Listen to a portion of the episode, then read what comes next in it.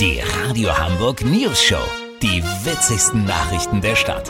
Mit Olli Hansen, Jessica Burmeister und Peter von Rumpold. Guten Tag. In dieser Woche geht aufgrund des beschlossenen Atomausstiegs nach 35 Jahren Laufzeit eines der zuverlässigsten Kernkraftwerke vom Netz. Es handelt sich um den vor seinem Bau umstrittenen Druckwasserreaktor von Brockdorf. Wie man ein Atomkraftwerk abschaltet, darüber reden wir mit dem Leiter Paul Plutonium.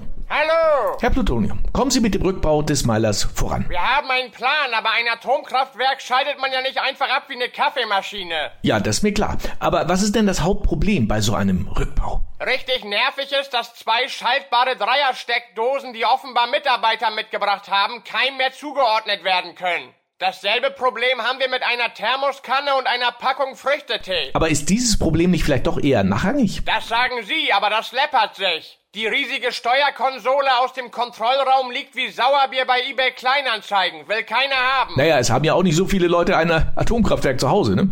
Ja, leider, sonst wären wir in Sachen Klimaschutz schon viel weiter. Und wissen Sie, woran ich gar nicht denken mag? Ja, wahrscheinlich an die Brennstäbe, denke ich, ne? Ach wo, die Bohrlöcher.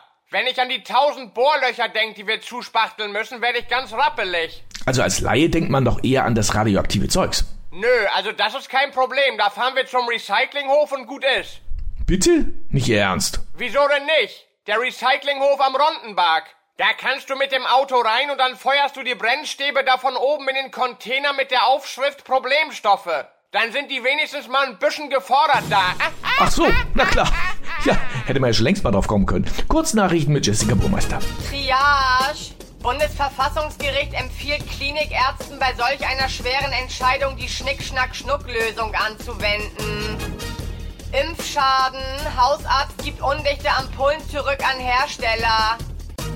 Ostsee. Weltkriegsmunition soll noch vor Silvester gehoben werden. Cool, dann gibt's wenigstens ein bisschen Feuerwerk. Das Wetter. Das Wetter wurde Ihnen präsentiert von Matschepampe, pünktlich zum Jahreswechsel. Matschepampe, auch ohne nasse Zündschnur eingenutzt. Das war's von uns. Wir hören uns morgen wieder. Bleiben Sie doof. Wir sind's schon.